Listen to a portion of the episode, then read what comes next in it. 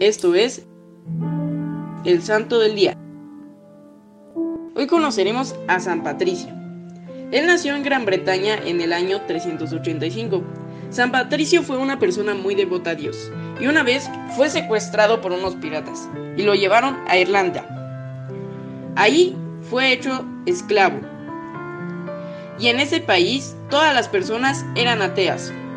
Él siempre rezaba y se dice que llegaba a rezar hasta 100 veces al día. Después de unos años regresó a su tierra y se hizo obispo.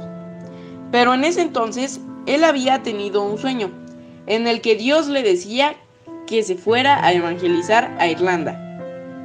Entonces fue y salió victorioso.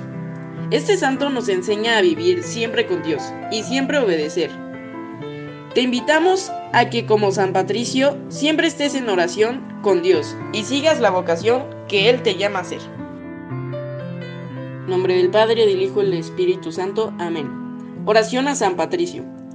Oh milagroso San Patricio, que lograste la conversión de todo un país, con tus palabras y con tu esperanza, y tu contagiosa felicidad. Enséñanos a tener una disposición alegre ante la vida, aun cuando tengamos momentos difíciles.